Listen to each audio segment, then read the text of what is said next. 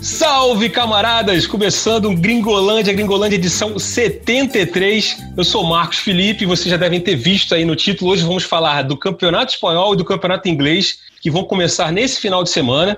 Então, assim, são os dois grandes campeonatos começando já, mal acabaram por causa da temporada, que obviamente foi mais longa, a temporada 2019-2020 por causa da pandemia. Então, os campeonatos já estão começando quase atropelando um com o outro. Mas, enfim, é bom que temos jogos de muito bons jogos para assistir, para acompanhar. E que está aqui comigo hoje, né, mais uma vez, é o trio de ferro aqui do Gringolândia. É, mais uma vez aqui reunido. Estou com o Vitor Canedo. Salve, Canedo. Bom dia, boa tarde, boa noite, boa madrugada a todos. É isso, agora voltou, né? Então é, a gente segurou um pouquinho aí. Foram duas semanas aí sem futebol, tem futebol de seleção. Agora volta para valer os campeonatos que a gente ama acompanhar, Premier League principalmente. E aí a gente vai fazer esse episódio especial de preview aí com palpites, hein? Teremos palpites nossos aí. Boa, boa. Palpites, assim, só para adiantar, antes de apresentar o, o, terceiro elemento aqui, a gente vai eleger o G4 de cada campeonato, a surpresa, quem pode ser o time que pode surpreender, o rebaixado certo, aquele time que ó, vai ser o, o, o saco de pancadas do torneio, o artilheiro e a melhor contratação feita na Liga, né, na, na casa da Liga Espanhola e na Liga Inglesa até agora. E para falar isso, para dar esses bons pitacos também, porque senão seria só o Canedo pitacando, ia ser triste demais, estou aqui com o Jorge Natan também. Salve, Jorge! Salve, Jorge, salve galera ligada no Gringolândia, salve Canedo, Marcos Felipe. É um prazer estar aqui mais uma vez para comentar agora falando da temporada 2020-21, depois de uma temporada tanto quanto aleatória, né? Agora a gente talvez, a princípio, é, vai ver uma temporada regular aí começando no meio de setembro. Quem sabe, provavelmente, torço para que acabe no meio de junho. Só queria dar uma cornetada no Canedo aqui rapidamente. Opa, já? É, é, os campeonatos, os campeonatos que a gente ama ver vão voltar, mas eu também gosto de futebol de seleção, eu sou um entusiasta do futebol de seleção. E a, e a, a dupla rodada né, da Liga das Nações aí na última semana foi muito maneira, até porque teve show de Cristiano Ronaldo, teve goleada da seleção portuguesa. Eu acho que foi uma. Mas os jogos em si não foram muito empolgantes, não, né? Ainda tá começando. Ah, mas né? é, sempre é bom. Eu acho que essa Liga das Nações aí foi talvez a melhor Chegou medida da UEFA aí nos últimos anos. Uma boa, boa. Feliz Cristiano Ronaldo. 101 gols por seleções, né? Por, por seleções. Pela seleção de Portugal. É o primeiro europeu a atingir essa marca, né? Passados 100 gols. Vai chegar no iraniano. É, exatamente. Só tá atrás do iraniano, que agora me fugiu o nome aqui do Fera. É, não lembro, mas tem 109 gols. Né? Mas esse não, é, esse não é o nosso discurso, não é o nosso discurso, é o nosso tema hoje aqui no Gringolândia. Lembrando que o Gringolândia está nos principais agregadores de podcasts aí na Podesfera, Spotify, é, Castbox, Player FM, enfim, todos os agregadores, e também na página especial de podcasts aqui do GE. Globo, onde você encontra podcasts de clubes e podcasts mil, é, dois pontos sobre basquete, enfim, muita coisa legal lá. Não deixe de acessar e escutar. Enfim, vamos começando aqui o, o tema, falando do campeonato inglês. Vou começar pelo campeonato inglês, que é, vão ter mais times, né, os principais times, tirando só o City e o United, que não vão jogar na primeira rodada, porque eles tiveram suas partidas contra o Aston Villa e o Burnley né, respectivamente, adiadas por causa da participação de ambos nas competições europeias. Né? O, o, o City disputou a, a, Super Champions e o United chegou na final, chegou na final, foi até as semifinais da, da Liga Europa. Então esses dois times vão estrear só na segunda rodada e esses jogos ainda vão ser remarcados e tudo mais. Mas, por exemplo, tem o Liverpool campeão que já vai estrear contra o recém-promovido Leeds United. Vai ser um jogo bem bacana. Jürgen Klopp versus Marcelo Bielsa. Jogo que abre o campeonato no sábado, dia 12 de setembro.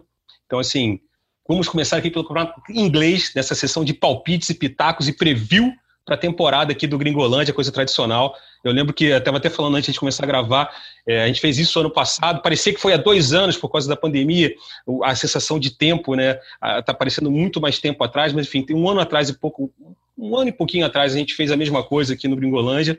É, então, começando aqui, só para dar numerar aqui a primeira rodada, os joguinhos da primeira rodada, tem bons jogos da primeira rodada, ó, Liverpool Leeds, como eu disse, tem Fulham e Arsenal, Fulham também né, recém-promovido contra o Arsenal, um clássico, clássico talvez não, mas um derby né, de Londres, é, para alegria do, do, do, do, do Jorge Natana, que é um torcedor do, do Furra. Não é tão torcedor do Furra como é torcedor do Cristiano Ronaldo, né? Não, é, eu sou, na verdade, eu, eu tenho meu time no, no Brasil, todo mundo sabe que é o Flamengo, mas aí lá na Europa eu gosto do Manchester United. Eu sou Cristiano Ronaldo Futebol Clube, Manchester United tem um carinho pelo Furra. E é um derby, na verdade, Jorge Natan versus Vitor Canedo, né?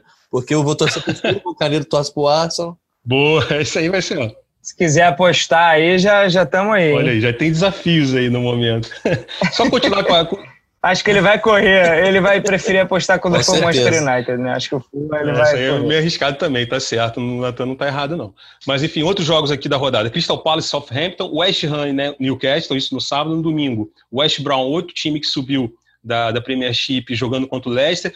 O Tottenham, outro joguinho muito bom no domingo. Tottenham e Everton. Né, o Tottenham que é, não fez tantas contratações ainda, o Everton, que trouxe o Ramos Rodrigues, por exemplo, trouxe é, outros jogadores, está se reforçando bem com o Carlos Ancelotti. Na segunda-feira, na segunda-feira fechando a rodada, Brighton e Chelsea. Chelsea, que né, a gente até na semana passada, na edição do Gringolândia, você pode escutar lá, a gente falou bastante do Chelsea, desse mercado é, sinistro, para dizer o mínimo, do Chelsea até agora, contratando muita gente, gente boa, gente nova, pensando no, no futuro aí. Roman Abramovich largou o checão lá na mão do Frank Lampard. E fechando a rodada, Sheffield United e Wolverhampton, outro time aí lotado de portugueses e agora de brasileiros também, né? O Marçal, ex-Lyon, lateral esquerdo, zagueiro, né? Joga nas duas funções, foi contratado pelo Wolverhampton nessa semana. Então são esses jogos da primeira rodada. E aí eu vou começar com Canedo. Assim, Canedo, é expectativa para a Premier League, uma coisa mais genérica de vocês dois, assim, antes a gente entrar assim, a gente formar, falar de do G6, assim, começar falando do G6 e antes dar nossos pitacos aqui. Esse campeonato promete, mesmo ainda não temos promessa de, de público nos estádios, não tem nenhuma previsão ainda. Ou, houveram alguns, ou tiveram alguns testes recentemente, né, amistosos, mas ainda não tem nada certo. Então, é, a Premier League volta, volta enxuta, sem público. Por conta disso, você acha que pode ter alguma mudança na, na ordem das coisas? Ou a gente vai ter aquele G6 clássico de sempre, que, né, com os dois times de Manchester, Liverpool, Arsenal, Tottenham e, e, e, e me fugiu o quinto clube Chelsea, obviamente. Não, assim, eu, primeiro é que na temporada passada já não foi esse G6 exatamente, aí eu acho que não tem nenhuma relação com a pandemia, não, com a falta de torcida, é mais porque Arsenal e Tottenham derraparam, principalmente o Arsenal, né, teve a sua pior colocação ali, o oitavo lugar, é, enfim, em muito tempo, em décadas, é, o Tottenham foi o sexto, e aí a gente teve de intruso Leicester e Wolverhampton, que já vem fazendo um bom trabalho. O Leicester chegou a flertar com a vaga na Champions, perdeu na última rodada, né? É, Wolverhampton também tinha chance até a última rodada de uma vaga na Champions. São clubes que já conseguiram é, rivalizar, mas eu acho que pelo mercado, principalmente que o Arsenal fez, é, pode ser uma temporada em que essas forças vão estar tá mais é, latentes. É, eu acho que vai ser mais, mais fácil é, para Chelsea, Manchester United. É, o, o, United principalmente teve uma arrancada ali depois da, da, da, quarentena muito boa, ele conseguiu confirmar essa vaga. E aí é, mostrou um futebol bastante competitivo. Eu acho que uma diferença de Liverpool, que foi o campeão com 99 pontos, para o próprio Manchester United, terceiro, foi de 33 pontos, essa diferença não vai existir. É, eu acho que vai ser um campeonato muito mais parelho. Liverpool e City ainda num primeiro pelotão? Sim, mas eu acho que o United melhorando seu futebol, com as peças certas, as contratações certas, e o Chelsea principalmente, né, reformulando aí o seu do meio para frente, né, e contratando também para defesa, melhorando bastante o elenco. Eu acho que esse ato aí vai diminuir. Então a gente tem mais forças próximas. É, eu acho que o Arsenal também vai melhorar, é evidente. O Tottenham talvez que tenha ficado um pouquinho para trás, enquanto, sei lá, um Everton que terminou em 12 segundo é, reformulou o seu meio campo, né? chega com altas expectativas. É, tem dois clubes batendo recordes de contratação. Todo ano isso acontece, né? Mas agora o Leeds, que subiu, contratou o Rodrigo Moreno por 27 milhões de libras e o Aston Villa, que já tinha contratado o Wesley, o brasileiro, que já tinha sido recorde, pegou agora o Watkins, que é, foi uma sensação do, do Brentford na Brentford. segunda divisão, pagou 28 milhões de libras. Então, assim, é, a Premier League tem sempre essas grandes atrações, os grandes jogadores, os times médios, pequenos, com, com é, poderio financeiro suficiente para ir lá numa outra liga e beliscar um destaque. Então, assim, é, é, tem essa particularidade que já é muito interessante no campeonato inglês. E eu acho que, num sentido de, de força, está mais ainda equilibrado esse ano. É, eu acho que título vai ficar entre City e Liverpool, a gente deve discutir aí ao longo do programa, mas eu acho que, num sentido geral, temos outras grandes forças, outros grandes times interessantes, com bons treinadores, e eu estou levando muita fé no meu Arsenal para esse ano. Boa.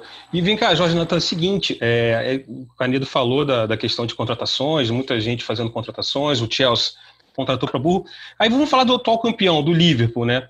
É óbvio que é, o Canedo acabou de falar, é, é, é, o favorito ali junto com, com o City pelo, pelo título, mas é, pensando na temporada, pensando em Liga, Liga dos Campeões, pensando numa temporada que deve ser ainda bastante dura, porque tem muitos jogadores fazendo exames, então pode ter jogador com né, infelizmente infectado, então vai ficar fora do time durante 15 dias. E o Liverpool ainda não, não, não, contratou, né? Assim, contratou, trouxe o lateral esquerdo, o Tsimikas, né, destaque do Olympiacos, e, e só, assim. Então você acha que, de repente, o Liverpool deveria ter se mexer mais, ou você acha que está de bom tamanho, você ainda você leva fé nesse livro do Klopp sem muitos reforços? Eu levo fé e mas acho que ele ainda vai contratar, né? A gente ainda não. Lembrando, né? A janela está até dia 5 de é, outubro. Então, só. tem quase um mês ainda de janela aí. Até, até eu acho que o ouvinte tem que levar isso em consideração aqui. As nossas análises estão sendo feitas. É, hoje é o dia 9 de setembro, o dia que a gente está gravando aqui, né? É, pode mudar muita coisa. O mercado ainda pode alterar bastante coisa, até porque a Inglaterra tem uma tradição de, dos dois últimos dias de mercado serem muito intensos, né? Então, acredito que o Liverpool vai buscar. É, a Inglaterra, a Premier League decidiu por não adotar a regra do, das cinco substituições né, para a temporada 2020-21, diferentemente do que a Alemanha vai fazer e provavelmente as outras. A Espanha grandes... também. A Espanha é. adotou também. É. A Espanha também já confirmou.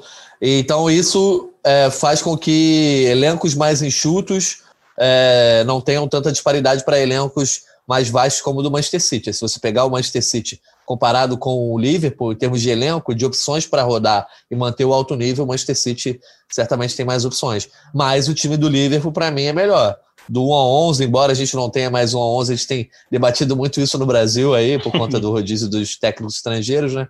É, o Liverpool é melhor e eu acho que continua no alto nível, até porque o trabalho do Klopp é, tenho certeza que não vai deixar esse nível cair.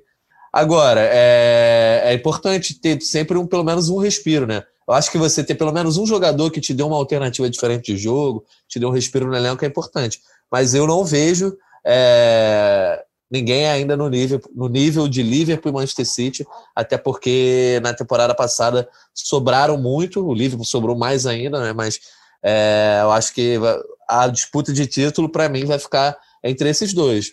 Vamos ver. Oh, boa, boa. Então a gente, a gente já pode assim, formar, tentar formar um G4 aqui, a gente vai falando de cada time. Eu acho que é, a gente meio que. Né, né Chelsea, oh, Chelsea, Liverpool e Manchester City ali, né, né, entre os favoritos. É, o concurso, né? É, talvez seriam. Vocês botam o Liverpool campeão? É, cravar o campeão já? Ah, eu, eu, é.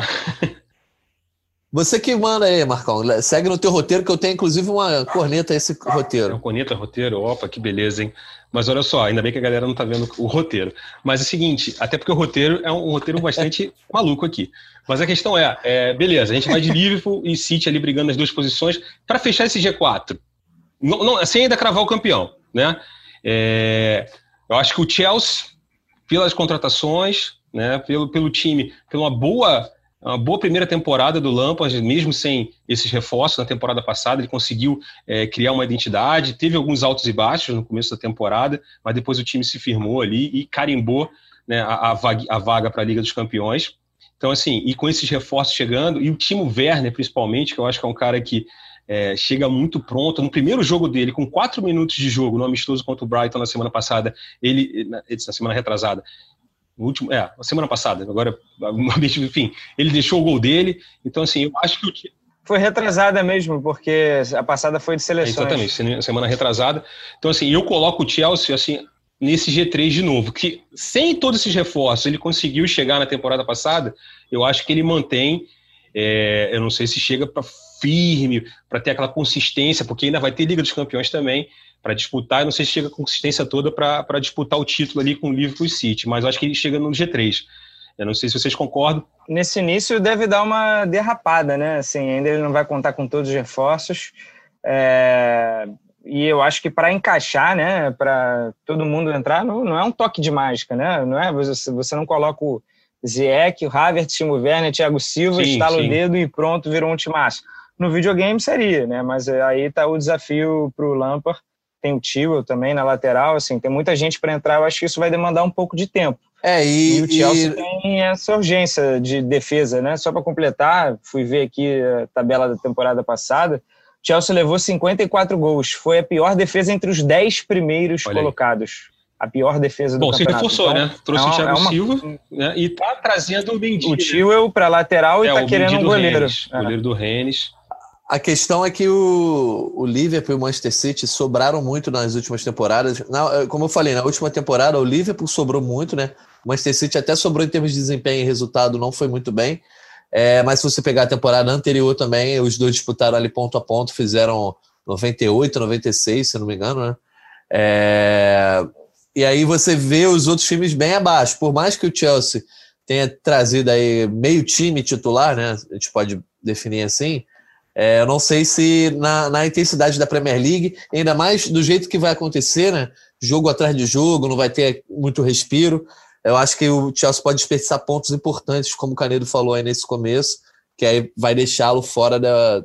Pode acontecer, mas eu acho que não vai conseguir brigar ali ponto a ponto pelo título, não. E o principal rival dele, é, pelo menos em tese, né, é o Manchester United, né, que é meio que o oposto terminou o campeonato muito bem, é, deu uma derrapada ali na Liga Europa, é, perdendo para o Sevilha na, na, semifinal, mas de qualquer forma deixou ótimas impressões que o time estava encaixadinho, né, Natan? Você ainda que acompanhou bem mais com a entrada do Bruno Fernandes, é, agora é, o Greenwood se, entrando no time também para não sair mais, é, Van de Beek chegando, é, assim, o United tem menos peças mas dá a sensação de estar tá mais pronto, né? Vai contratar, de repente, um lateral esquerdo, estava querendo o Sancho, mas, de, de certa forma, o Solskjaer já tem mais o time dele em mãos, né? Você não acha? É, o, o Sancho, eu acho que parece estar bem descartado, né? Era prioridade no começo da, da janela, pelo que se fala, foi descartado. Eu acho que ele era uma contratação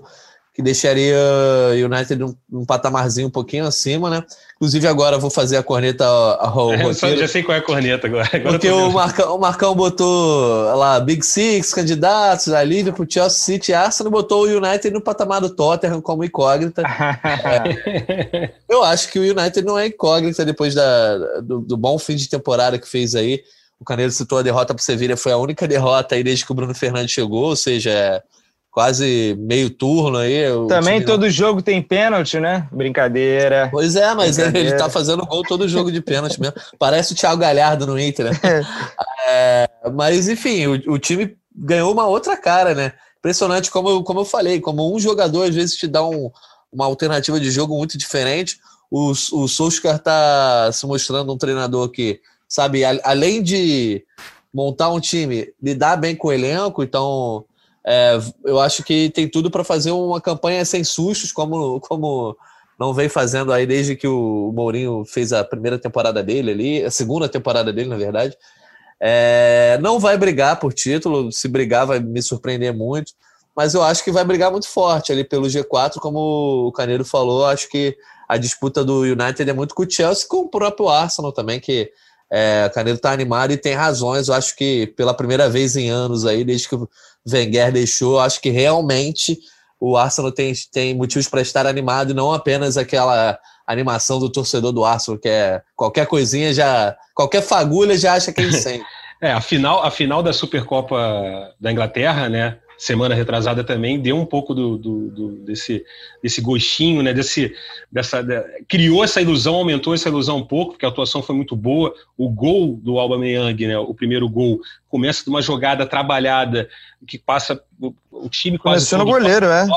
Começou no, é, começa no Martins, que pode sair, inclusive, né? Sim. A gente tá, o mercado está um mercado muito interessante, rapidamente cortando o assunto nacional. Mercado de goleiros da Inglaterra, né? O Chelsea querendo o, o, Mendy do Rennes, o Arsenal, o, o Aston Villa querendo comprar o Martinez do Arsenal, né? obviamente, o, e também o goleiro do o, Manchester United, que teve problemas sérios com o De Gea na temporada passada, é, repatriou o Anderson, né, que foi muito bem no Sheffield United.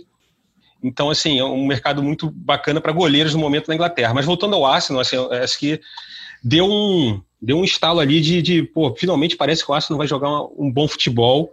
Embora a gente tenha que lembrar também que houve momentos na fase final do, do Wenger que o Arsenal chegou a jogar bola, jogar bem, mas também não ganhava nada, ficava fora da Champions, ou seja, não sei se dá para animar tanto. Por isso eu pergunto para vocês, a gente fecha esse G4 com Liverpool, City e um pouquinho mais abaixo ali United e Chelsea ou não? Em tese seria isso, mas o meu palpite de intruso ali seria o Arsenal. É, mas aí também tem clubismo aí, né? Acho que está liberado um pouquinho. Mas é, vamos chegar a um consenso que a gente vai fazer aquela, né, aquela notinha bacana no GE. Globo, também no, no, no nosso arroba não esqueça, tá no Twitter lá, participe, deixe sua sugestão, comentários, cornetas. É, então a gente vai colocar essa seleção, essa seleção, esses nossos palpites para jogo, para a galera dar aquela cornetada bacana. Então, a gente vamos fechar aqui, né, uma grande democracia aqui, Gringoland, e aí a gente fecha nesses quatro, ou Natan? Então, eu acho que vai ficar na tua mão, cara, porque eu também vou na dose de clubismo aqui botando United. Acho que o Chelsea é consenso ali, que vai, vai estar ali entre os três.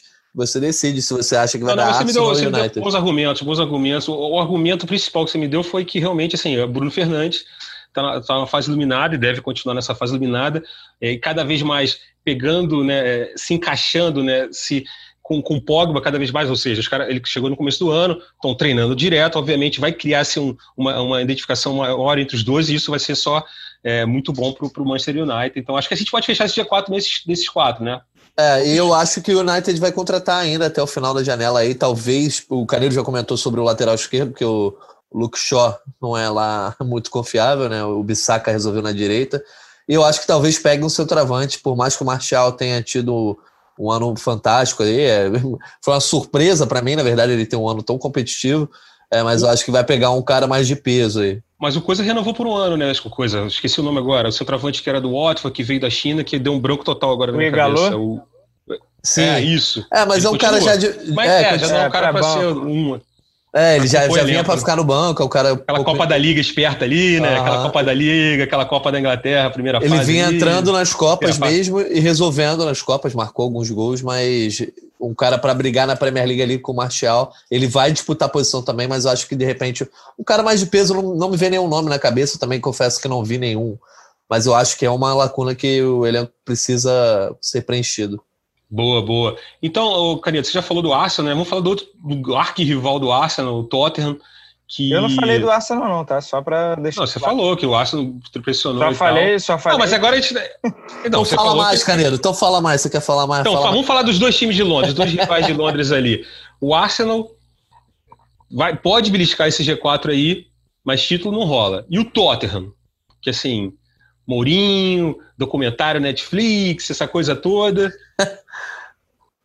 Não, eu não acredito no, no Tottenham, não. Não fez ainda grandes movimentações no mercado, né? Contratou o Doherty, o, o lateral, e o Joiberg, né? É, que foi o dinamarquês, o, não é? É, que foi, né? Era um, era um jogador, era o xodó do Guardiola nos tempos de Bayern de Munique, né? O Bayern de Munique, quando o Guardiola trabalhou lá, né? O Joiberg era novinho, 18 anos, então foi... É, foi apadrinhado pelo Guardiola, mas depois acabou tendo uns problemas de lesão, não, não, não acabou, e também pegou uma concorrência muito grande do Bayern, aí foi para o Southampton e agora está no, no Tottenham. Ah, o Tottenham deixou... Né?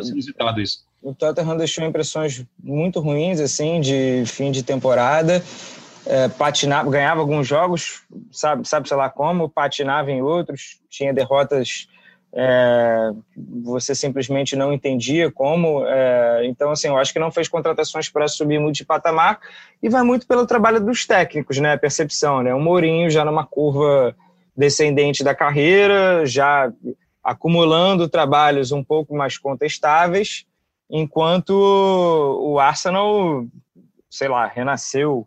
É, rolou de fato é, uma faísca, né? Que a galera tá fazendo É, não sei, tá tentando fazer com que pegue fogo ali, como se bota, bota uma madeira ali para ver o que, que vai sair, para ver se rola um incêndio, porque já é um sopro né, de esperança.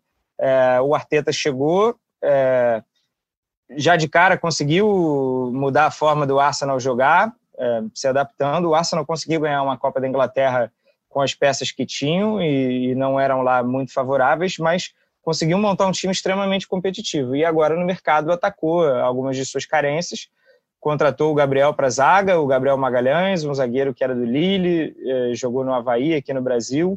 Eh, em princípio chega para ser titular. O Saliba, um francês também que já tinha sido contratado, mas estava emprestado ao Saint-Etienne, chega também, então meio que renova a zaga. Tem o Pablo Mari também para entrar, numa defesa com três zagueiros. É, o William para ser mais uma opção lá na frente, a renovação do Aubameyang, que é o grande. E isso que eu ia falar, desse... né? Manter o Aubameyang no, no mercado, que é um jogador interessante. Ainda não assinou, mas dizem que está acertado. E o Sebastião também, né? Que fez uma boa temporada voando, era o cara do meio de campo do Aço. Depois, ali, um pouco antes da pandemia, deu uma queda, mas o, acho, o, acho não, o Real é, renovou né, o contrato com, de empréstimo com o Real Madrid é, é um bom reforço para a manutenção dele é um bom reforço para o Arsenal também, né? Então, eu até apostei com uma dose de clubismo, mas coloquei o Arsenal em quarto e eu acho que o Arsenal tem potencial para brigar sim. É, tem, é claro, um histórico de ilusões, vai ter que cuidar disso, mas um time fechadinho ainda acho que vai chegar mais um meio-campista e aí de repente barra o Chaka, é, melhora ainda mais o time. Então, assim, eu acho que o Arsenal está é, tá caminhando, ainda não, ainda não está no patamar de Chelsea United, não, mas numa temporada em que tudo pode dar certo, eu acho que conseguiria brigar aí por esse G4. Então, te colocar o seguinte, a próxima, a próxima, o próximo pitaco aqui do nosso roteirinho aqui do Gringolândia, Gringolândia 73, o podcast de futebol internacional do GE. Globo, seria o seguinte, qual o time que pode surpreender? Então você coloca o Arsenal como esse time pode surpreender ou não? Ele está ali, você tem outro time... Ah, não, né? Porque assim, é um, é um, é um gigante, gigante, eu acho europeu. que não entra categoria. Não, não vale citar ninguém do G6, do tradicional G6, entre aspas. É. Certo. Então, quem seria para você essa surpresa? Não, primeiro eu vou perguntar para o Natan, né? Porque o Natan. Natan, alguma surpresa. Não, pode, não vem com furra, não vem com cubismo, com furra, dizendo que o furra pode ser por surpresa, porque a gente sabe que não pode. Ainda mais é, hoje, surpresa. É, né? uma notícia de última hora que eu até brinquei com o Natan antes no, no WhatsApp, da segunda RMC Esporte, a gente está gravando esse programa na quarta-feira, a RMC Esporte é uma rádio francesa, bem, bem, bem, bem é bem vista assim na, na, na imprensa, enfim, com, com, boas fontes e tudo mais, dizendo que o Areola, né, o goleiro que estava na reserva do Real Madrid, que pertence ao PSG, estava emprestado né, ao Real Madrid, deve ser emprestado ao Fulham. Então, eu não sei se isso é um grande reforço, não, e eu acho que isso é, aí já sacramenta logo você qualquer possibilidade de você botar o Fulham como surpresa. Ponto. Eu, Vai lá. Eu falo do, falo do Fulham agora na hora do rebaixamento? Não, falando do rebaixamento, né? Daqui a pouco eu já falar ah. do rebaixado também. É, sobre, assim, surpresa é, é para o quê? Para estar tá ali fazendo mais do que se espera. Pode fazer, vamos supor, que quase o... Como se tivesse sido o Leicester Exatamente isso. É, bom, eu, eu, eu ia falar do Leicester, mas não é mais surpresa, né? Porque o Leicester, eu acho que a gente até comentou no final da, da temporada passada, acho que é um time que tende a, a brigar ali da sétima posição para cima, oitava para cima, junto com o Wolverhampton. Então eu boto aí como candidatos à surpresa o Leeds United, do Bielsa, não sei se vocês citariam, e eu gostei muito do, do trabalho que o Brighton fez na última temporada também. É, acho que pode dar uma liga maior aí, jogando mais uma vez a, a Elite. É, mas é, eu acho que é muita cagação de regra, assim, quando a gente sai da análise dos principais times ali que a gente mais acompanha, né? É a expectativa que eu tenho, mas eu acho que, como eu falei também, o mercado vai, vai mudar muita coisa ainda. É, então, eu, mas eu acho que o Leeds, o Leeds, eu acho que todo mundo tem uma certa expectativa com relação ao trabalho do Bielsa na Elite. É, né? sim, é, só tem um problema, né? Que eu acho que o Canedo é, tem muitos jogadores ali no elenco do Leeds que, sim, esse time do Leeds já joga junto com mais ou menos umas três temporadas, duas com o Marcelo Bielsa, né, quase subiu na, há duas temporadas atrás, subiu na última temporada, só que é um time sem muita experiência né, na, na Premier League, assim, jogadores já com a rodagem grande na Championship, mas na Premier League ainda não. E traz o Rodrigo, que eu acho que é um, um, grande reforço, assim, um excelente reforço, só que também é um cara que vai pisar pela primeira vez ali na, na Premier League e, óbvio, né, não, pode sentir alguma coisa, então não sei se o Leeds, eu colocaria o Leeds como surpresa não, não sei se o Canedo concorda, se tem algum outro time. Ah, eu acho que a gente tem obrigação, pelo menos, de citar o Everton, né? Pelo mercado que fez. É, renovou seu meio-campo, contratou de uma só vez o Alain, brasileiro do Napoli, o Ducouré, aproveitando que o Watford foi rebaixado, e o Ramos Rodrigues. Finalmente conseguiram tirar o Ramos Rodrigues do, do Real Madrid, não pertence mais ao Real Madrid, agora em definitivo. É, já trabalhou com o Ancelotti tanto no Real quanto no Bayern.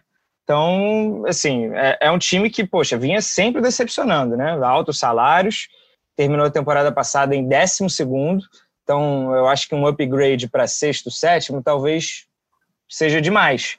Mas é o que a gente espera, né? A gente espera um Everton jogando muita bola. O Richarlison permaneceu, o Cowart Lewin estava jogando bem já na, na, reta final da temporada passada. Tem o dinheiro. Evoluiu com o Carlos Ancelotti, né? Inclusive, tem. eu acho. Assim, é um, é jogador que evoluiu muito. O Ancelotti descobriu ali, é, é o 9, né? O cara que joga mais centralizado.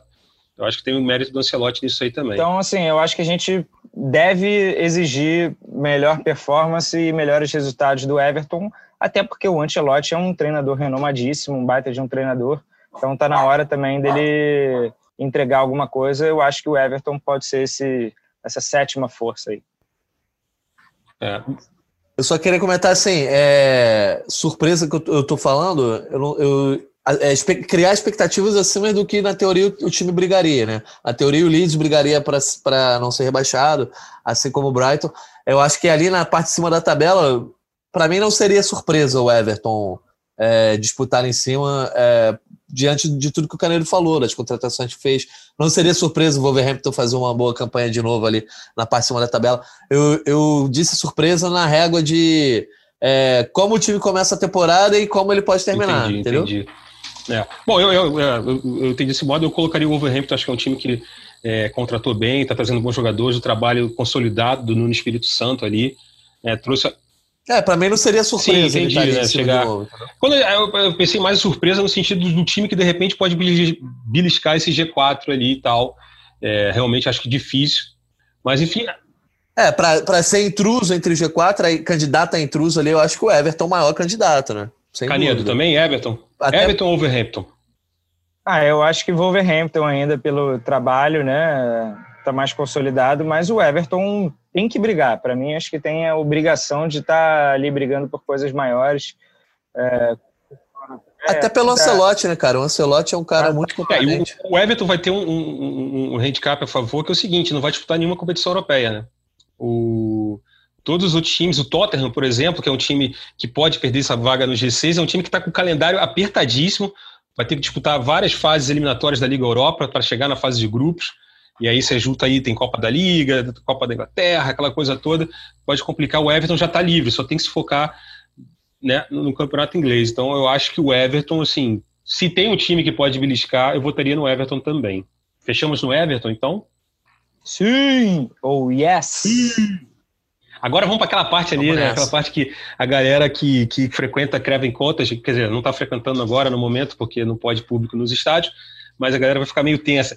Quem é o cara, quem é o time? O cara não, quem é o time que assim é, ó, vai ser o Norwich da vez, né? Que o Norwich subiu na, na, temporada passada, foi o campeão, inclusive, da segunda da Championship, da segunda divisão, mas aí chegou na Premier League, né? Brum, né? Foi, foi, foi flop total. O time caiu com 300 rodadas de antecipação.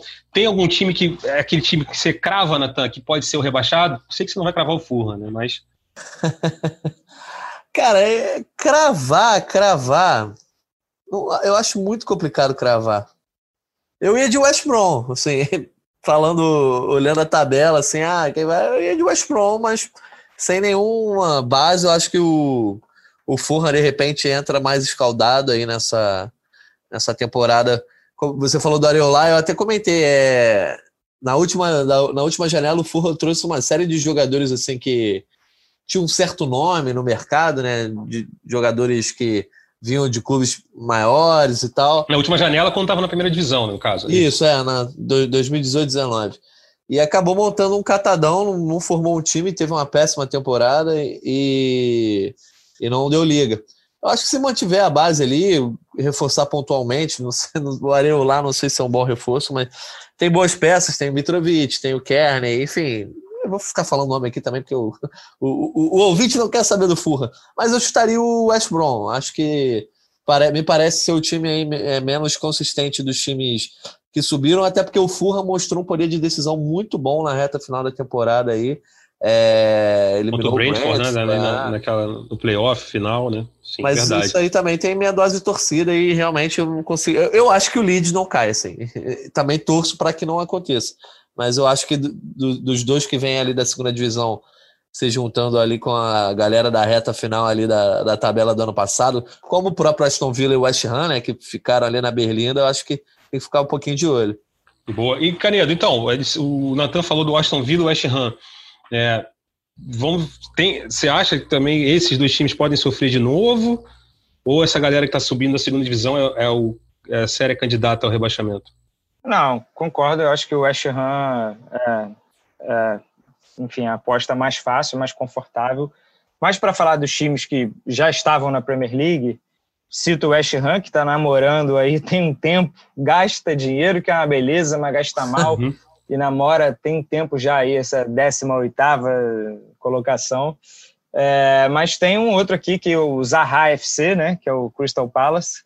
Se perder o Zaha, o lesionado, o vendido, acaba o time, fecha as portas.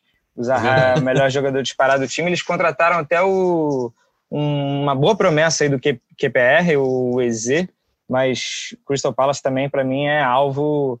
É, é, um time que tinha bom mando de campo, né? Mas sem torcida, acho que também perde. Tinha uma torcida bastante ativa. Exatamente, a torcida mais argentina ali, né? Da, que as pessoas falam, é. né? É um time que jogar. É, Agora me fugiu no Selhurst Park. Selhurst Park, exatamente. É. é. Era complicado. Isso é algo que pode ser é fundamental assim nessa briga contra o rebaixamento. Eu também eu colocaria, eu até tinha pensado no Crystal Palace também. Eu até tinha brincado que tinha a semana, né? Durante a semana rolou o papo que o Evanilson, né, destaque do Fluminense aqui, estava acertado com o Crystal Palace. Eu falava, pô, vai ser um bom ataque, Zaha e, e, Evanilson ali, ataque, né? O Evanilson, obviamente, né, ter que sofrer um pouquinho na adaptação e tal. Agora, obviamente, não, sei, não é o Vanilson, a chegada do Vanilson que talvez salvaria o Crystal Palace rebaixamento, não. Mas, assim, eu acho que fica mais feio realmente para o time do Crystal Palace. Eu acho que o, o como também concordo com o Natan, o West Brown também, dos três que subiram, que chega com né, um trabalho assim, com, mais complicado um pouco. quase ninguém também. Exatamente, ainda tem isso. Então, é... tem um brasileiro lá, né? O Matheus, o Matheus Pereira, né? Ah, ele um já estava e aí foi contratado em definitivo, bom de bola. Foi mas... De Bruyne da segunda divisão, né? Eu não lembro o número total de assistências dele, é. mas ele deu assistência para burra, o garçomzaço. Eu vi uns dois ou três jogos. É, o moleque, é o moleque que. Curitiba, formado né? na base do esporte. Ah, do esporte? É, ah, não, é Curitiba, exatamente. É, eu com o Matheus Cunha. Ele saiu daqui muito cedo, ele saiu daqui muito cedo, aí foi formado lá na base do esporte. Eu, eu fiz uma entrevista com ele há uns 4, 5 anos, assim, ele era uma promessa da promessa. e aí foi emprestado, como o Caneiro falou, e, e o West Brown decidiu comprar em definitivo. A torcida do esporte feliz aí com a possibilidade de. Vai que o moleque arrebenta, aí é vendido para um clube. Sporting. Ah, Sporting? Sporting. Ah, tá, tá. Então... É de Portugal. Foram 16 assistências tá? Fui pesquisar aqui. Ah. Impressionante. É, bastante, um número bastante alto. Então a gente fecha o quê? Com o West Brown ou o West Ham? Ah, o West Brown, não, o West Brown acho que é, é um tiro mais certeiro, né? Tem mais chance de, de cravar. Boa. Boa. Agora fechando aqui, duas coisas. A melhor contratação dessa, da temporada até aqui para vocês, eu, eu, eu, enfim, eu, eu fico ainda, eu acho que pela, eu vou até começar, pelo time que subiu agora, pela, pela, pela audácia, pelo dinheiro gasto, pelo valor recorde que foi, eu fico. A melhor contratação, custo assim, custo-benefício, a, contratação da, não é a melhor contratação, não é o melhor jogador contratado. Mas sim, é a melhor sim. contratação, eu ficaria com o Rodrigo, pelo Leeds United, Rodrigo da seleção espanhola, brasileiro espanhol, filho do Aldalberto, Aldalberto, jogador do Flamengo e tudo mais. Assim, acho que é um jogador é, de muita força, um jogador de muito talento, acho que é um, é um grande reforço. E com o Bielsa o Bielsa é um cara que, que, que, costuma evoluir jogador, mas ainda, até jogadores né, mais, mais velhos ele costuma, costuma evoluir também. Então acho que foi uma grande contratação do Leeds. Eu não sei se Canedo, Natan, tem outra grande contratação para dizer qual foi. Ah, eu ia mais no, nos tops de linha aí, né? Eu ia, ia dentro do Havertz. Havertz, não sei exatamente qual a pronúncia ideal, Mas, Mas ele que... chega já para jogar? Ele já chega para ser a solução assim para o Chelsea? Eu acho que não. Cara, não acho, acho que chega para ser titular, acho que chega para meio que ser uma cara aí desse novo Chelsea, entendeu? Pô, mas se No Chelsea, é só se chegar lá, joga o colete pro alto, quem pegar, pronto, é contratação do, do ano. Porque assim, até. Então, você acha o Havertz, aí o Canedo já acredito que o Canedo também Eu também tinha selecionado o Kai Havertz. Ah, pra mim, coisa linda. Então o Havertz, não tem nem o que é, dizer. Pra mim, ele é é claro que, assim, mudar de uma liga, ele é muito jovem, tem esse processo todo de adaptação, a gente sabe que não é... É, então, ele jogava no chegar para um valor recorde. Lembra do PP na, no Arsenal, Sim. né? Só começou a jogar bola no fim da temporada. Tem um processo de adaptação. O próprio Fabinho, quando Não, o próprio, o, pró o, próprio o, o Pulisic, no próprio Chelsea também. Sim, exato. Então, isso, isso dá trabalho, demanda tempo. Só que o Kai Havertz é jogador para 10 anos. Sim. É para, enfim, para chegar. Ele pode não ser a contratação dessa temporada, mas pode ter sido a melhor contratação da janela, pensando no futuro. Então, eu, eu tô com o Natan e tô com o Jorge. Não, boa, boa. Só para falar, a gente falar um pouquinho do Chelsea, eu acho que né, assim, ou, ou, as opções que ele tem do meio campo para frente ali, ó.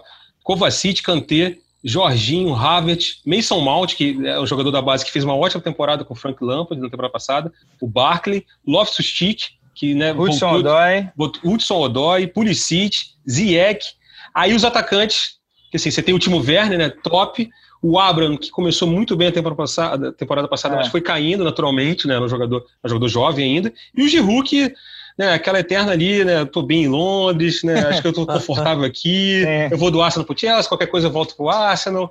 Às vezes sai é do banco, reserva. gol, tem isso também, às vezes ele sai do banco e guarda salva, dele, salva o time, é um cara, é um cara, é um cara, é um cara de, de força, de vontade, né, assim, é, realmente, eu acho que é um elenco muito bom esse elenco do Chelsea. É óbvio que as peças têm que encaixar isso na videogame, quando o Canedo, como o Canedo disse no começo. Então a gente ficou de, de contratação, a gente fica com o Kai Havertz. E artilharia? Eu já vou começar também falando aqui artilheiro. Eu vou botar fé no Timo Werner. Eu acho que o moleque, ele não gostava do negócio de, de né, tinha uma vez que ele reclamou no Leipzig de, de muito barulho de torcida, ambiente, né, no, no, não lembro qual foi o jogo que ele reclamou da, da barulho de torcida. Ele não vai ter esse problema agora, pelo menos até o final do ano provavelmente. Então, assim, eu acho que eu boto muita fé nele. É um jogador, assim, aquele jogador robô, mas robô no bom sentido, assim. Então, eu acho que ele vai encaixar bem. Tem muitos jogadores ali do lado dele que vão encaixar, o Pulisic, o Ziyech, o Havertz, né, obviamente. Então, eu, eu fico eu fico com esse com esse com esse com, com o Timo Werner para artilharia. Vocês? Vai, Canedo, já falei a outra. Eu não, eu vou de, eu vou de Pierre Emerick Aubameyang, o cara consistente, está sempre guardando seus 20, 21, 22 gols. Na última temporada, o Arsenal fez 56 só e ele fez 22. Então, ele é um cara assim que consegue concentrar os gols do Arsenal. É um time que tende a criar mais agora com o Arteta e o Aubameyang está no topo da forma dele, tá, tá no auge da forma física e forma técnica. É, eu aposto no Alba para ser o artilheiro. É. Boa, Natan. Eu iria de Werner também, mas eu quero fazer uma menção honrosa. Eu acho que o Richardson vai guardar muito gol essa temporada. Acho que veremos algumas dancinhas do Pombo aí nesse Everton tão. Boa. Também é, é uma boa aposta isso é. aí. A torcida do Fluminense torce por isso também. É, boa. Então é o seguinte, ó, recapitulando aqui, a gente falou que a nota inglesa, seu Gringolândia 73, a gente está fazendo um preview, dando pitacos e palpites para a temporada do Campeonato Inglês e do Campeonato Espanhol, que a gente vai falar daqui a pouquinho, já já. Então, só fechando aqui, ó, na nossa, no Gringolândia aqui, para mim, Marcos Felipe, Vitor Canedo, Jorge Natan, o G4, a princípio, vai ficar Liverpool e City ali, os dois novamente um pouquinho um patamar acima, brigando pelo título, e fechando o G4, Chelsea e Manchester United, com o Arsenal, né, com aquela probabilidade de, de, de também beliscar esse G4. Como surpresa, um time que pode, de repente, é, quem sabe, furar esse, esse G4 aí o Everton, né, o Everton do Carlo Ancelotti, que fez muitas contratações essa temporada, contratou o Alain, por exemplo, o volante Alain brasileiro, é, ex-Vasco, estava no Napoli. O rebaixado, aquele rebaixado, assim, são três rebaixados no campeonato inglês, né, e então a gente elegeu aquele rebaixado maior, o Norwich, Norwich da vez, né, que na temporada passada foi o Norwich que desceu com 500 mil rodadas de antecedência. Então a gente vota no West Brown, que é um time que está subindo, então de repente vai fazer aquele movimento ioiô. A melhor contratação da temporada até agora, lembrando, está gravando essa edição é, 9 de setembro, então ainda tem quase um mês de janela ainda aberta, mas a melhor contratação até agora é o Kai Havertz, né, o alemão, a joia alemã, contratado pelo Chelsea junto ao Bayer Leverkusen. Segunda maior contratação da história do, do Chelsea, né? Só perdeu para o Kepa. É isso? Produção, Canedo, Natan. Ah, Vamos conferir. Acho que. É, Vai pesquisando, ah, vou continuando aqui. Show. E fechando, artilharia do campeonato. Do, foi assim, o Canedo votou no Aubameyang. Eu acho que o Timo Werner, outra contratação que veio da Alemanha, do Leipzig, contratado pelo Chelsea, eu coloco ele como matador dessa temporada. O Nathan também votou no Werner. Então, como vivemos uma democracia aqui no Gringolândia, Timo Werner vai ser é o artilheiro. Lembrando, né, mais uma vez, é um grande palpite, pitaco. Não venha com cheio de ódio pra gente nas redes sociais, caso depois não. Que assim, já tem muita coisa para você focar a sua raiva. Então, assim, é um grande palpite. A temporada vai começar nesse final de semana, dia 12 de setembro. Então, bacana. Mais alguma coisa que vocês querem falar do campeonato inglês ou para a gente passar para o campeonato espanhol? Só para completar. Só para corrigir a informação, é, dar a informação completa. Os dois custaram 80 milhões, tanto o Kepa quanto, quanto o Havertz, 80 milhões de euros.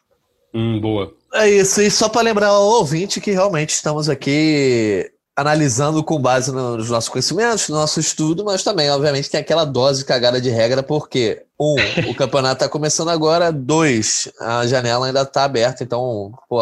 Vai... Por mais um mês, né? Vai mudar muita é, coisa. É, vai que o... a gente pode chamar... E se a gente for falar, falar em inglês esse, esse termo aí, que eu não vou repetir, porque Priscila Carvalho, nossa, nossa chefe, ela não gosta muito desses palavrões, que, ó, Priscila, se estiver escutando isso, peço desculpas aqui pelo Jorge Natan, eventualmente falarei algum palavrão ainda durante o programa. Qual palavrão?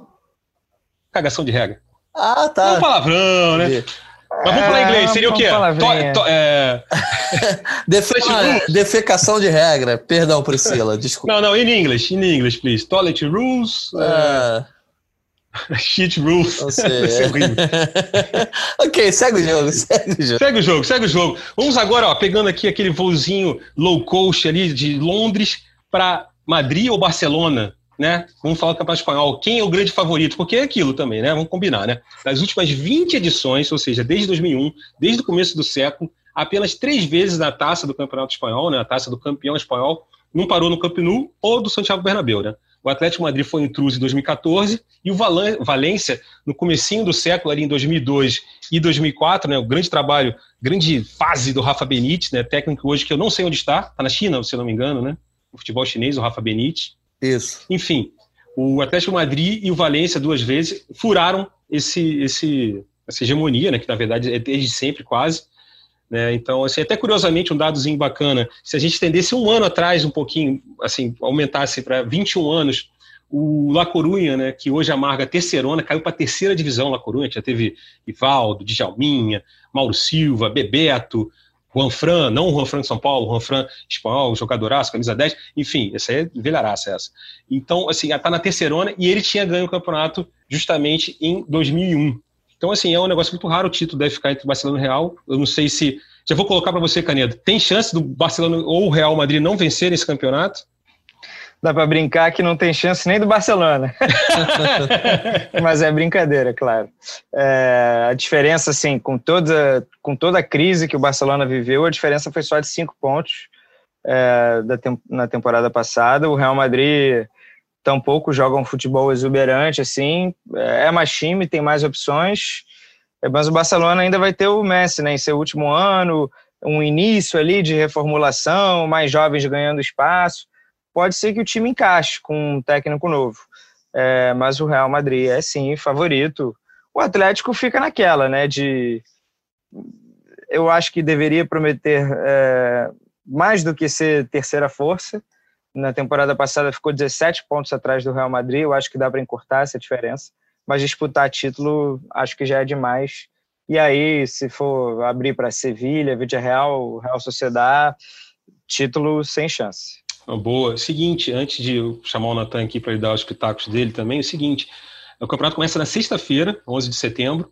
É, o Atlético Madrid, o Barcelona e o Real Madrid tiveram suas estreias adiadas porque estavam envolvidos né, nas fases finais da, da Liga dos Campeões e ambos estreiam só na segunda rodada. Então a gente vai ter sete jogos esse final de semana. o campeonato abre com Granada e Atlético Bilbao. Granada que contratou por empréstimo, a gente está falando do Chelsea agora, um jogador que o Chelsea vive emprestando, que é o Kennedy, ex-Fluminense, que fez uma boa temporada na, na, pelo, pelo, pelo, pelo Getafe, Getafe, na temporada passada. Getafe que quase surpreendeu, né? quase pegou aquela vaguinha na, na Champions ali, o quarto lugar. Então, Granada e Atlético Bilbao abrindo a rodada na, na sexta-feira. Aí no sábado você tem Eibar e Celta de Vigo, que quase caiu na temporada passada. Cádiz, que subiu, e Osasuna. No domingo, Valladolid e Real Sociedade.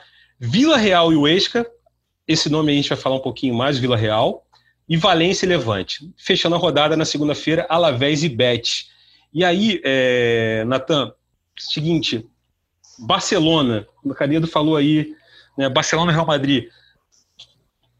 Dá, não dá para tirar o Barcelona, não dá para ser assim, né? Óbvio que o Canedo brincou, mas a briga tá entre os dois, né? Sim, sem dúvida. Acho que não dá, cara, assim, é, por mais que a gente pegue o Barcelona e compare com anos atrás, a gente olha o elenco e fique, principalmente quem gosta mais do Barcelona e gosta mais do Messi, assim, é, eu acho que a galera não está conseguindo ter um distanciamento é, necessário para ver que, assim, por mais que seja, não seja um time à altura do Barça histórico da, do começo da década, por mais que não seja um time à altura de brigar por uma Liga dos Campeões e estar tá entre os melhores da Europa, é um time que, para jogar o Campeonato Espanhol e, e, e, ganhar dos times, pelo menos metade ou 12 times da tabela, sem problemas, o Barcelona tem.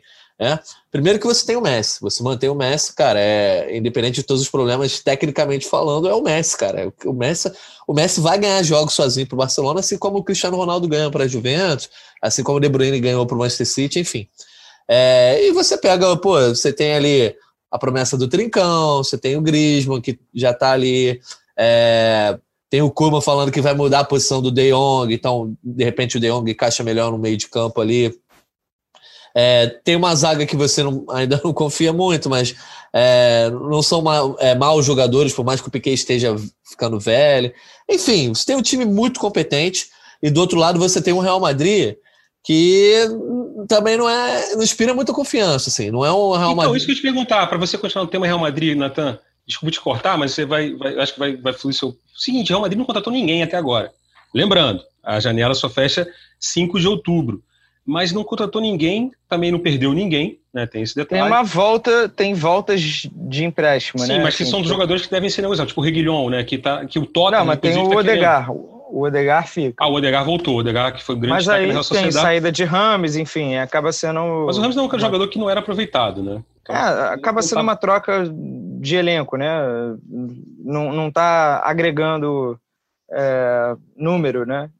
Então, enfim, Hakimi era para voltar, saiu, né? O Odriozola volta, não sei se vai ser aproveitado. Enfim, estou é, com vocês. Eu acho que o Real ainda não fez aquela contratação, mas talvez as soluções já estivessem dentro do elenco, né? É essa a diferença. O Real Madrid contratou os jovens para, em alguma maneira, em algum momento, usufruir, né? Quando eles estivessem já crescendo. Então, pode ser uma temporada de afirmação do Hazard, que teve é, muitas lesões e um futebol abaixo do que a gente imaginava, e principalmente Vini Júnior e Rodrigo, né, cada vez mais adaptados. Então, o, o, grande reforço do Real Madrid, a grande notícia, fora se livrar da, de Bale, de Rames e de outros pesos do elenco, é, eu acho que você poder chamar esses jovens de protagonistas, né?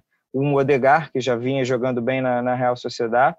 Então, esse é o tipo de reforço que agradaria mais. Você tem um militão mais confiável. É, é, assim, eu, eu acho que o Real Madrid cresce. Tem as suas carências? Tem. Um reserva para o Benzema. O Jovic ainda não se firmou. Vai, vai continuar tentando apostar no Jovic, vai no Mariano, mas de certa forma o elenco está bem servido. Eu acho que é tá, tá nos trilhos o Real Madrid. É mais de encaixar o time, né, Jorge? Dá essa impressão de que o Real Madrid não é um grande time, Sim. É, mas tem um grande elenco. A questão que eu ia comentar, assim, é, por exemplo, o Liverpool acabou o campeonato inglês na temporada passada, você começa temporada, essa temporada sabendo que o Liverpool vai chegar avassalador e a chance de ganhar de novo é enorme. Não aconteceu com o Real Madrid, apesar de ter sido campeão, foi uma temporada muito irregular, que mesmo com esse Barcelona capenga, ainda sofreu, precisou é, perder o clássico, precisou é, se recuperar na reta final ali, emendar no, no pós-isolamento sete vitórias, se não me engano, né? ou oito vitórias. Enfim, o que eu estou falando isso para dizer o seguinte: o Barcelona não tem zero chance de título. É, o, o Barcelona não tem zero chance de título. O que acontece é que existe uma possibilidade e existe um pessimismo enorme por volta do Barcelona.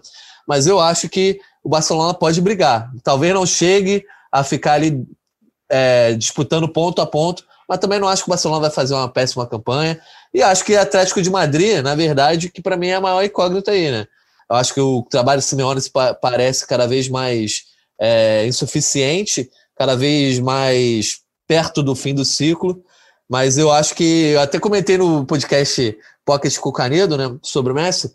Ah, é. Talvez até consiga um título na Copa do Rei. Acho que tem chance, é o Messi, entendeu? Mas vamos ver, vamos ver o que acontece. Eu acho que chance zero não existe. Acho que o Barcelona tem, sei lá, 10% de chance de ser campeão, 15%. Mais, mais até, mais. As odds aí, as odds do Gringolândia, podcast de futebol internacional do GE. Globo.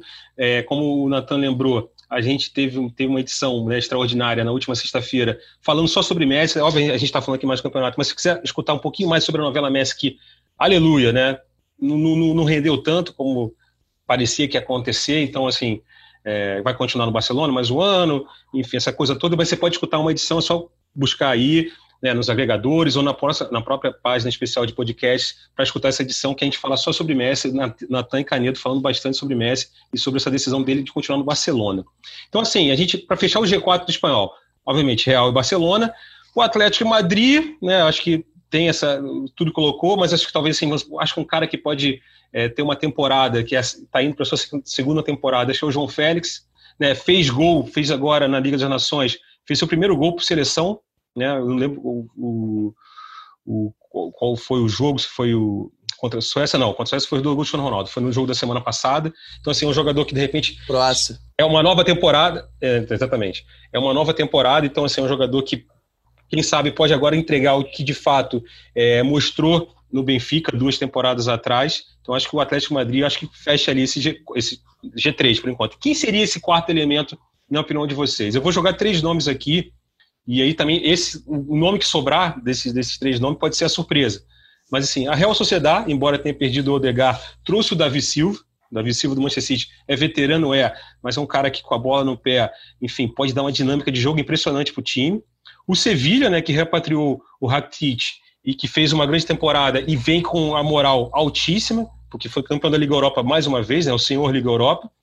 E o Vila Real, né, que na temporada passada também já foi bem, vem contratando bem, trouxe né, o Dani Parejo do Valência, né? O Valência, inclusive, acho que já é, a gente vai falar mais à frente, é um clube que inclusive tem que tomar cuidado com o rebaixamento.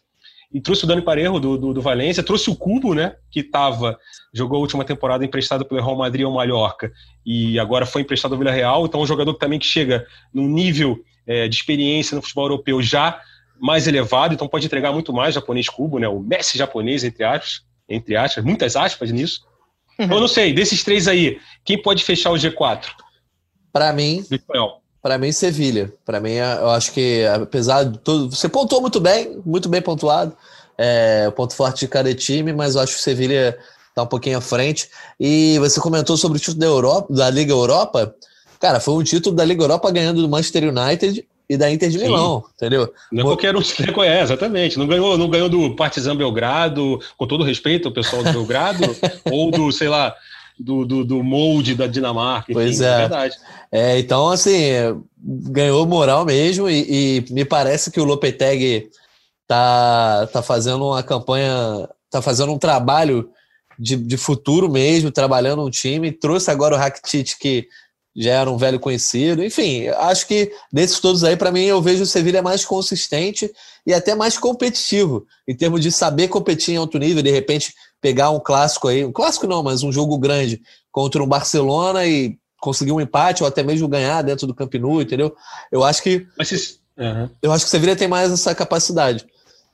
Mas sinceramente eu achava que era hora do, do Sevilha, né, tentar não sei como é, é óbvio que né, não é fácil, né? Futebol não é, né, é não é videogame. Mas dá aquele pulinho na Liga dos Campeões, né? Chegar numa fase mais aguda da Champions, né? Passar das oitavas ali e fazer alguma coisa, tá na Liga dos Campeões, né? tem que lembrar, o Sevilha está na Liga dos Campeões.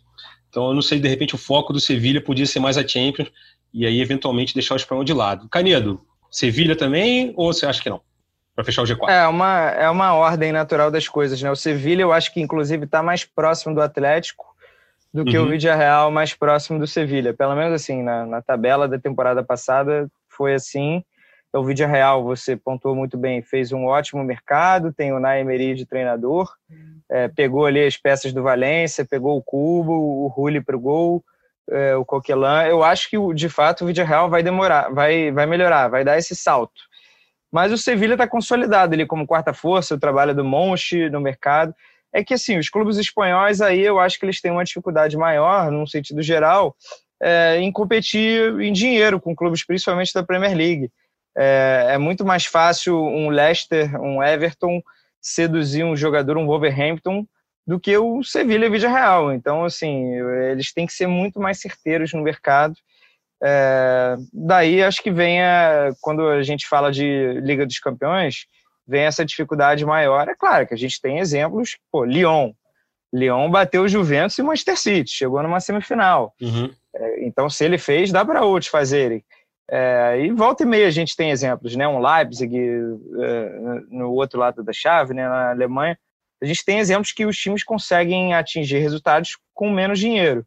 Mas não dá para exigir que isso aconteça toda hora, todo momento. Para o Sevilha, tem sido ótimo ele cair cedo na Liga dos Campeões, que aí ele tem uma Liga Europa que ele domina, né? Uhum. E, e, aí é que ele já consegue mostrar a sua força, a sua, o seu domínio né, no, no continente, com menos dinheiro que todos esses clubes. Então, é, exigir na Champions, assim, eu acho tem que dar sorte em sorteio, tem que dar sorte ali na hora do confronto, tudo dá certo, é, mas não dá, eu acho que para a gente esperar algo mais do que, sei lá, umas oitavas final, que é onde o orçamento mais ou menos coloca o Sevilha ali em comparação com outros gigantes do continente. Dentro do, da casinha ali, dentro do Campeonato Espanhol, eu acho que dá para eles incomodarem mais Real Madrid e Barcelona por mais que tenha essa diferença ainda também de orçamento. Uhum. É, eu acho que dá para o Real Madrid ser campeão com menos de 87 pontos, sabe? Eu acho que o pior Barcelona da década não pode fazer 82 pontos. É porque eles ainda têm jogadores muito determinantes que ganham jogos sozinhos. Mas a gente pode e deve exigir mais, que o Vídeo Real, o Sevilha, compliquem mais esses times, sabe? Eu acho que a gente quer ver isso, até pelo bem também do Campeonato Espanhol. Quando muita gente chega e fala, ah, o Campeonato Espanhol só tem dois times, é porque está restrito a disputa de título, mas não é verdade. O Campeonato Espanhol tem outros grandes times, tem outros bons jogadores espalhados. Só que é, quando a gente olha para o todo, né, eu acho que falta uma competição maior. E, enfim, aí é um papo muito mais longo sobre campeonatos, sobre decisões é, de, de marca, né? Para onde o campeonato quer seguir. A gente tem a Premier League aí como um ótimo modelo de clubes médios e pequenos contratando grandes jogadores. O campeonato espanhol está nesse caminho, é um processo, é, mas a gente quer ver times médios mais fortes. É, é, eu, eu, acho, eu, eu acho que é, assim, é, é óbvio que é, são dois campeonatos fortes, mas acho que a diferença que tem é, nem vou aprofundar, mas a Premier League a gente vê times menores tirando pontos dos maiores mais facilmente. E na Espanha eu acho que é mais complicado. Assim. Na Espanha, se o, se o Real Madrid tropeça, tipo, empata com o Granada e depois empata com o Sassuolo dois jogos ali é seguidos, é já é crise, entendeu? Algo que não acontece na Inglaterra. Então, por isso que eu acho, voltando, retomando agora aquele panorama geral, por isso que eu acho que o Barcelona tem muita capacidade de pontuando, se mantendo ali na espreita, e de repente, se o Real Madrid começar a, a, a dar aquela tropeçada também, ele vai para cima. É, o campeonato é, é, é, bom, tem bons times, mas a disparidade entre os, principalmente Real e Barça, o Atlético e o Sevilla um pouco abaixo, para os outros, assim, mais da parte de baixo da tabela, ainda uma disparidade muito grande, principalmente dentro de campo, assim. Na, na hora que você vê o jogo, você consegue enxergar que é, é muito difícil parar esses times. Boa. Então, assim, acho que a gente fechou o G4 com Real, Barça, Atlético Madrid e Sevilha, e acho que a surpresa, o time que pode surpreender e de repente beliscar, acho que ficou o Vila Real, né? A gente falou aqui, é, fez um bom mercado. Por mais que ele já tenha sido o quinto colocado, Sim. provavelmente vai ser o quinto de novo, agora... é fica a nossa surpresa aí, de repente, na própria Liga Europa, né? Que ele vai disputar com esses jogadores para ficar de olho. Para mim, o Cubo é futuro craque, então uhum. já vale ficar de olho nele. É, e tem o Valência aí, né? Que em queda livre, né? De então, aí eu entro nessa, nesse, é. nessa questão agora do Valência, que eu até coloco, aí é aquela, né, para ser polêmico da coisa e tal, eu coloco o Valência, a gente vai, assim, quem é um candidato, assim, não é, não é o candidato principal. A Valência não vai cair com 500 mil rodadas de antecipação.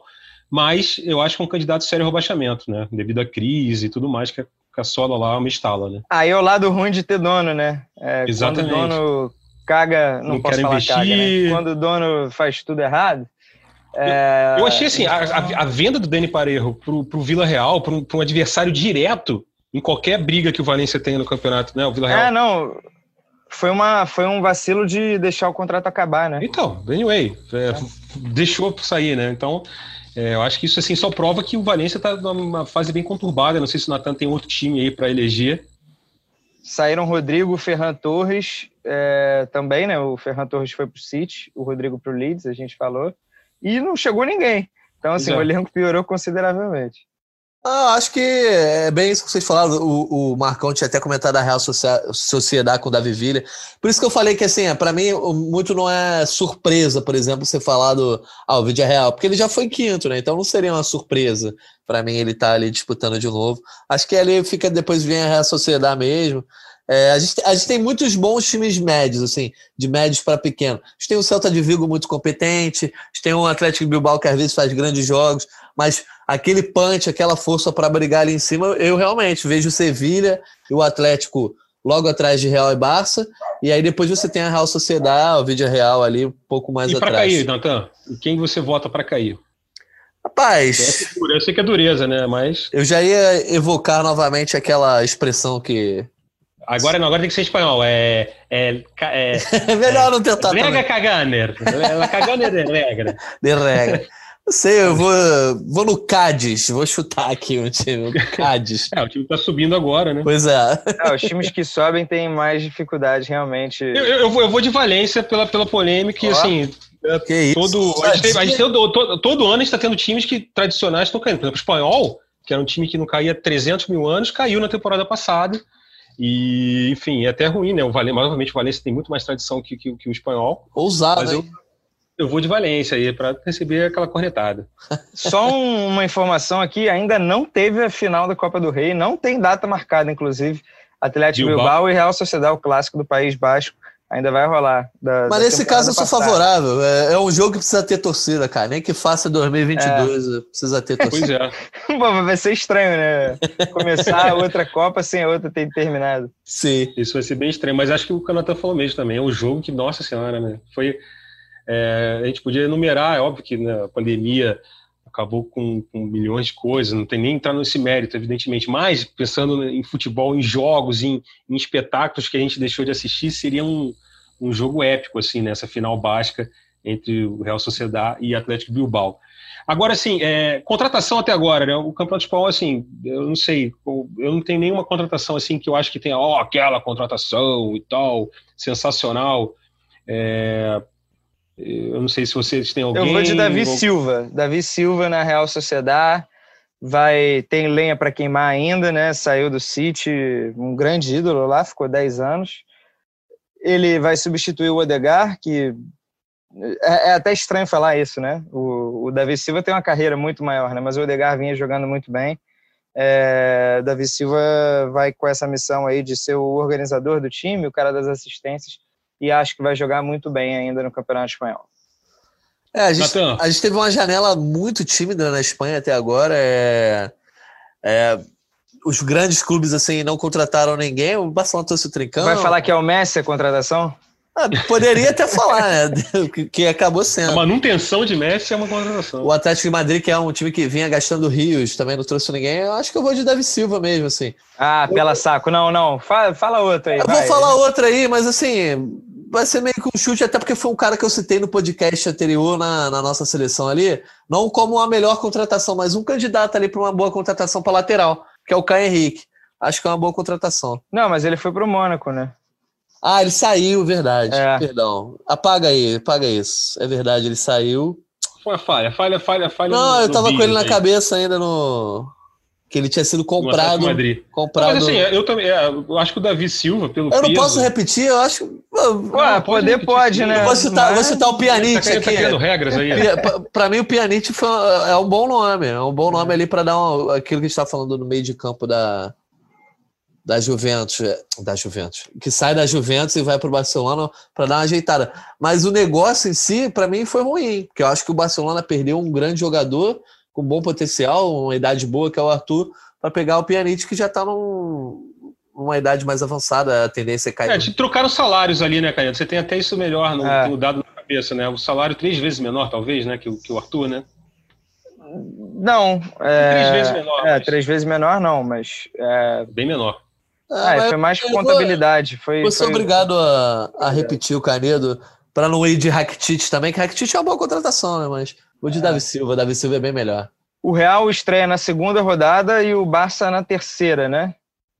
É isso, né? O Real na segunda contra é, Real Tá em aberto, porque o Barcelona, o Barcelona divulgou um calendário que realmente as duas primeiras rodadas ele não. Não, é, o Barcelona não, não vai porque ele chegou até quartas final. Como o Real então, chegou até as oitavas da Joga Champions, na segunda. Joga na segunda rodada.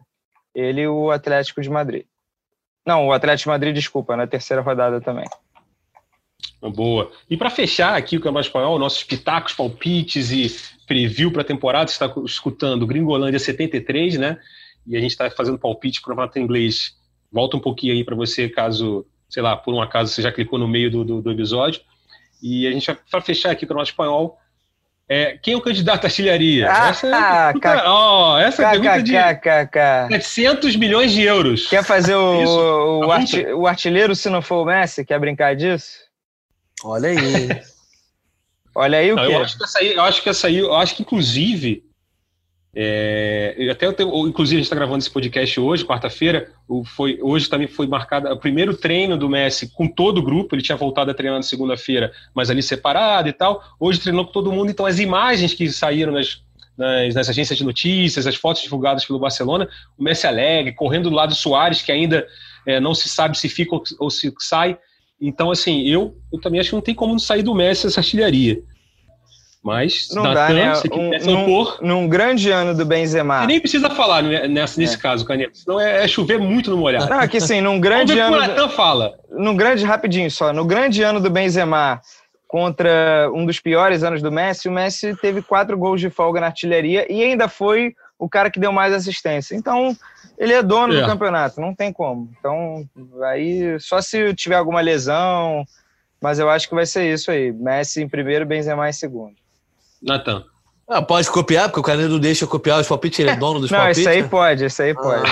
Ah. É que você tem menos opções, né? Aí eu, ah, aí seria eu, muito eu acho, eu acho que a briga é essa, Benzema e Messi aí. A não ser que, sei lá, de repente o Hazard começasse a jogar de uma, um falso 9 no Real Madrid, fazendo gol todo jogo, mas... É, mas nunca foi feitio dele, pois né? Pois é, mas não sei, às vezes... Mas eu acho que é Messi, não tem muito jeito. Mesmo o Barcelona jogando mal, ele vai ganhar, como eu falei, vai ganhar jogos, vai bater uma falta, vai bater um pênalti, vai, vai acabar sendo artilheiro. E eu acho também que, assim, aquela coisa que vocês até colocaram no podcast muito bem, né, no Pocket Champions, para quem não, mais uma vez a última edição do, do Gringolândia, a gente falou só sobre o Messi, sobre a permanência do Messi no Barcelona, e vocês colocaram, né? Fizeram aquela comparação com, com, com o Michael Jordan, a questão da última dança. Então, acho que é a última grande dança do Messi, eu acho que ele vai vir, não vou dizer com sangue, com sangue nos olhos e tal, porque tem isso não, assim, não seria o Messi, mas ele vai vir com muita vontade essa temporada, então assim fica com o Messi de artilheiro. Parece que ele está então, assim, preparando só... uma série de comemorações aí, chupa Bartomeu, Cigano Bartolomeu. Vou levantar uma camisa, né? Imagina. É. Vai ter um monte de linguagem cifrada. É. Mas aqui, ó, só recapitulando então aqui como é que ficou o nosso palpitômetro aqui para o Campeonato Espanhol 2020-2021 que começa nesse final de semana. O G4, Real Madrid Barcelona, óbvio, Atlético Madrid e Sevilha. Ou seja, a repetição do G4 da temporada passada. A surpresa, o time que pode, de repente, né, atrapalhar os planos do Atlético Madrid e Sevilha, ou até, de repente, do Barça, se o Barça, se essa crise voltar por acaso, enfim, seria o Vila Real, que contratou bastante na temporada. O rebaixado, é, a gente. Não é o rebaixado bom, aquele time que vai cair com 500 rodadas de antecedência, mas é um time que só corre sérios riscos na temporada, acho que é o Valência, a gente né, chegou a esse consenso aqui. A melhor contratação, Davi Silva, né, veterano, tudo bem, mas que ainda tem muita lenha para queimar, que veio do Manchester City para a Real Sociedade. E o artilheiro, é... ah, Messi. mas olha Aquela só. vinhetinha. Nossa, eu tenho que, até falar aqui com a Juliana Sá, que, que é nossa editora aqui, daqui a pouco a gente providenciar para o próximo podcast, voltar com essas vinhetinhas assim, mas enfim, isso é um papo é, técnico que a gente vai ter depois, mas é bacana que era uma vinheta que todo né, programa que a gente fazia aqui, todo episódio, que o Canedo falava do Messi, aí aquela, ah, Messi.